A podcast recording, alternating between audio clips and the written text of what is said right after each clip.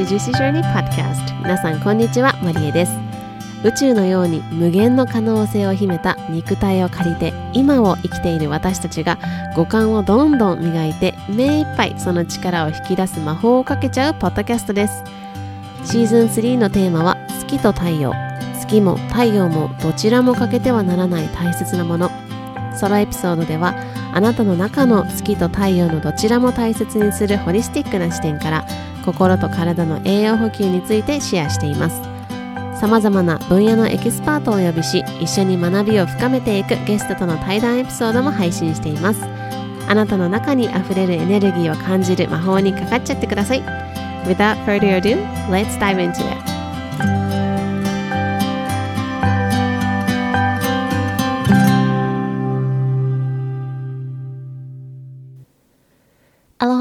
Loves. Thank you so much for tuning in to another episode of Juicy Journey Podcast. You're listening to episode 130. 皆さん、こんにちは。今日も Juicy Journey Podcast 聞いてくださってありがとうございます。エピソード130となっております。このポッドキャストは毎週水曜日と土曜日の週2回更新をしております。と言いつつですね、あの、これを更新しているのが木曜日の夕方となっているんですが、あのーなんかね、すごい種みたいなこう話したポッドキャストで話したいなって思う話の種みたいなのはいろいろあったんですけどなんかそれが全然こうあの硬すぎて 種が硬すぎてあの目にならないみたいな感覚がすごいあってなんか話すことがないって思ったんですね。なのでちょっと水曜日はその状態でなんか無理に何か話すっていうよりもその時間をとってあの本当に皆さんのこの聞いてくださっている、まあ、20分ぐらいあの大体とってるんですけど20分ぐらいの時間をこう大切にあのお互い大切にできたらいいなというふうに思ったので水曜日は見送りましてでもしかしたらあの土曜日になるかなと思ったんですけどえっ、と、話したいなというか、シェアしたいなって思うことが出てきたので、今日の木曜日の、えー夕方に、えー撮っております。なので、夜ぐらいにはリリースできるかなと思っています。いつも皆さん聞いてくださって本当にありがとうございます。え今日はですね、この、あのエピソードは、今、日本でも、あおそらくあの海外でも、あの放送されてると思うんですけど日本であのマイ・エレメントというディズニー・ピクサーのあの映画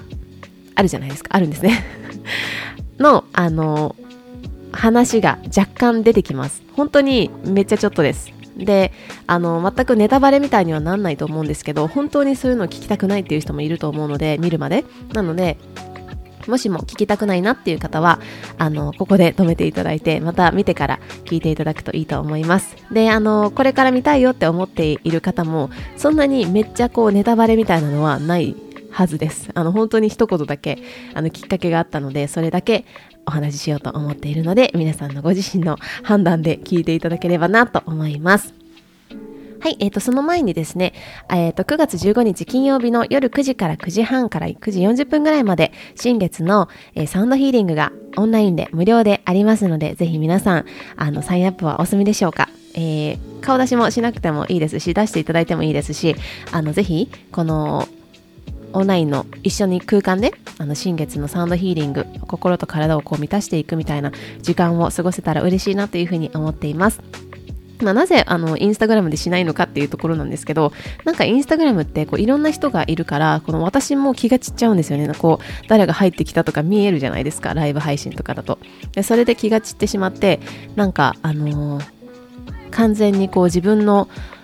本当にこう届けられるものが届けられている感覚がなくてでも Zoom とかそのクローズドな環境だと私がもう集中できていますしそのあの空間っていうところをホールドできるこう自分のこうエネルギー感覚になるのでオンラインでさせていただき、あの、ズームでさせていただきますので、ぜひぜひご登録がまだで、えっ、と、あ、明日行けるわーっていう方いたら、ぜひ、あのーこのポッドキャストの番組詳細欄のですね、あの、リンクに、リンクが貼ってありますので、そこからお申し込みいただければ、えそこからえご案内をさせていただきますので、無料なので、ぜひ、新月の、こう、お願い事とかされる方いらっしゃると思うんですが、その前にぜひやっていただくと、すごく、あの自分もこうクリアな感じでこうメッセージもこう月お月様に届くと思いますのでぜひぜひご参加ください。さあ今日はですねあのフリートーク形式でいつもフリートークみたいになっちゃってるんですけどでもあの今日はですね本当にフリートーク形式でこの私のこうジャーナルを読みながら見ながらこうシェアしたいことがあるのでそこをあのお話ししていけたらいいなというふうに思っているのでなんかカフェで あの一緒にお茶飲んでるみたいな感覚で聞いていただけたら嬉しいです。えー、っとですね、昨日ちょうど、あの、マイエレメントを見てきたんですね。で、その日の夜のジャーナルを書いていた時に、こうなんか9月13ってこうノートに書いてた時に、なんかふとね、なんかこう今日っていうこの9月13っていう一日って私にとっては平日の水曜日のマイエレメント見てき、仕事終わりにマイエレメント見てきて、普通にご飯食べてっていう、本当にノーマルな、こう、なんか特別な日みたいなのではないかったんですけど、でも、この9月13っていう日を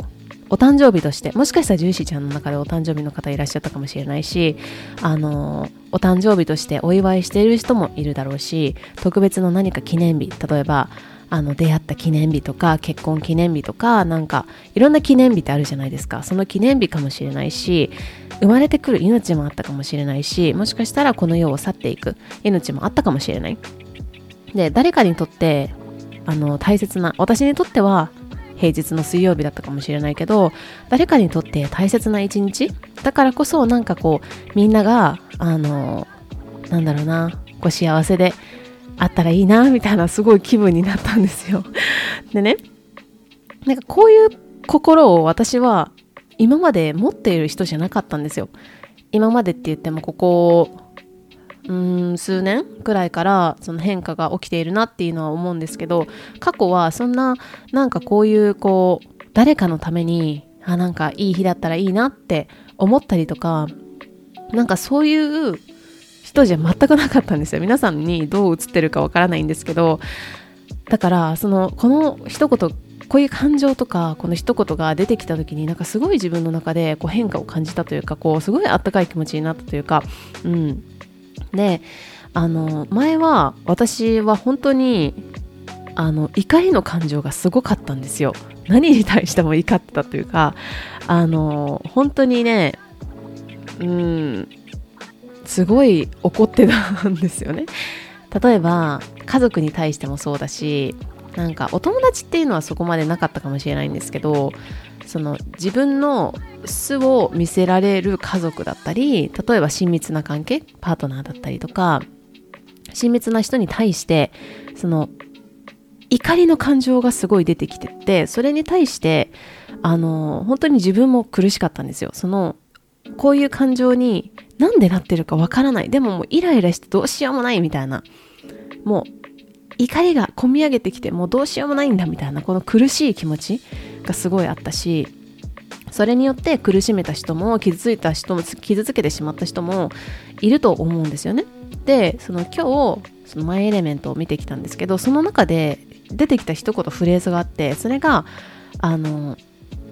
怒りの感情は何かを伝えようとしてるんだよっていう一言を言うんですよ。でそれの時は何も思ってなかったんですけどなんかこううーんなんか本当にそうだなって思ってなんか自分の本当の気持ちとか姿を何にもしてしなくていい何にもなんかこう改善しようとか何をしてあげようみたいなことをしなくていいからただただ聞いてほしかったしただただ自分のありのままの本当の気持ちとかなんか姿っていうのを見てほしかったんだと思うんですよね。例えばどう思ったのとか今どう感じてるのとかなんでそう思うのみたいなとかあとはなんかできた時にすごいじゃんとかよく頑張ったねとかなんか I am proud of you みたいな のとか本当にただただこう自分の感情をとか姿を見てほしかったんだろうなって思うんですよね。で、まあ、その前の自分その私がその怒りの感情でどうしようもない自分っていうのはなんかいつも心の中になんか誰も分かってくれないとか何にも分かってないくせにみたいな人に対して何にも分かってないくせにってずっと思ってたんですよね。だからそのどうせ言っても私の気持ちを言っても分かってくれないんだろうなとかどうせ分かってくれる人なんていないんだろうなっていうので心をずっと閉ざし閉ざしてたっていうのもあるしでも親密な関係にな例えば恋人関係とかで親密な関係になっていくとそこが何で分かってくれないのっていうのがすごい私の中であってそれがいつも喧嘩の種みたいになってたんですよね。でこのポッドキャストでも結構言ってると思うんですけどその鏡？あの人は人とか自分がこう見る現実っていうのは全て内側の鏡であると。だからそのパートナーに対してなんで分かってくれないのとかどうせ誰も分かってくれないんだろうっていうのって自分の自分がその自分に対して思ってること。だから要はあの何が言いたいかっていうと私はなんかこう今の自分じゃダメだとか容姿もそうだし自分の感情とか自分の能力とか全部において自分はダメで他の人が優れていてそこに行かないといけないそこに行かないと認められないみたいなのってずっと思ってきたんですよね。だからその今の自分の感情だったり自分が今できることとか頑張ったこととかそういうことに対して全く見ていなかった、うん、自分自身がね誰かが見ていなかったっていうわけじゃなくて自分が自分のことを見てあげられてなかったんですよ。それが周りの人に対する怒りとなってめちゃくちゃメラメラってバーンみたいになってたんですよね。あのはいそんな人でした。昔は。でもあの本当になんか今っていうのはあのたとえねそういうこう話しても分かり合えないっていう状況も今もあったりするあするじゃないですか。そのやっぱりこう生きている世界線が違うと違うというかこう分かり合えないことっていうのもあるしその場ではその瞬間のその場では分かり合えないこともあると思うんですよ。もしかしたらそれが5年後10年後にまた人生人生というかまた道が交わってあのあの時こういう話してたけど本当になんかあの時は分かってなかったけどみたいな今は分かるんだよみたいな話になるかもしれないけど今のこのタイミングで分かり合えない人っていうのもいるとは思うんですよね。その時のみんなそれぞれ成長成長していってるしその見ている世界っていうのが違うからもちろんその状況はあって当たり前だと私は思ってるんですけどでもその時に前だったら自分がなんか劣っているから分かり合えないんだとか なんであの人は分かろうとしてくれないんだよみたいな感じですごいねあのイライラしてたと思うんですけどでも今そういう状況にたとえそういう状況に遭遇したとしてもなんか自分が自分を分かってあげてるからいいんだっていうふうに思えるしそのあのベースベースがその自分が自分を分かってあげる自分の感情とかは自分が聞いてあげてるし自分が頑張ってることは自分が一番見てるって思っているからこそそのイライラ前だったらイライラしたりとか怒りの感情がバーンみたいになってたとこところの状況に置かれたとしてもその相手を見ることができているなと思うんですね。そのなぜこうなっているんだろうかとか相手は何を言いたいんだろうみたいなのをすごいこう見る余裕というかうーん目というかがあるなって思うんですよね。前はもうもうシャンプンみたいな感じだったんですけど今はあのなんでそうなってるんだろうかとかでもその自分がダメなんじゃなくて自分は分かってるからそれでいいんだっていううんのがすごくあってその自分の心も平穏だしうんこうむやみにその人を傷つけることがない自分も人も傷つけることがないなっていうふうに思うと思います。でもいまだにねなんかこう あの噛みつくみたいなことはもしかしたらあるかもしれない。あるかもしれないけどでもだいそんなにあの多くはないですね。うん。で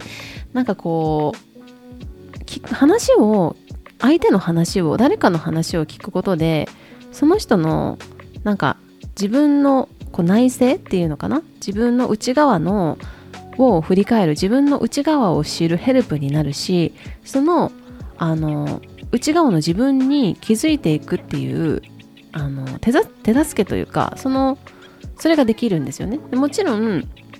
話を聞くことで自分自身も成長できることがあるし自分自身も自分の内省自分の内側に気づいていくことができるっていうのがあのあってこれは私がですねあの先日もあのインスタグラムの方であのシェアしたんですけれども私のこう大好きな本ですね。今手元になかったんですけど Listen っていう本で聞くことは最高の知性であるという本ですね。これは結構分厚いんですけどあの私のお友達のあのお母様があのに勧めてくださってそのお二人ともあのこのポッドキャストね聞いてくれてるんですけどあのお母様がその本をねあの買った買ったよっていう風にあに言っててでそれでなんかすごいこう私のあのバイブルになったっていう風にあに言ってくださったのがすごい嬉しくて私も私自身もこの本は何度も読み返しているし自分がこう余裕がなくなってきた時に読むとやっぱりこう原点に戻してくれるというかあそうだよなっていうこう自分のなんか戻っていける場所みたいな感じで私もこの本すごくあの大切に読んでいるのでぜひ皆さんもあの聞くこととかにあの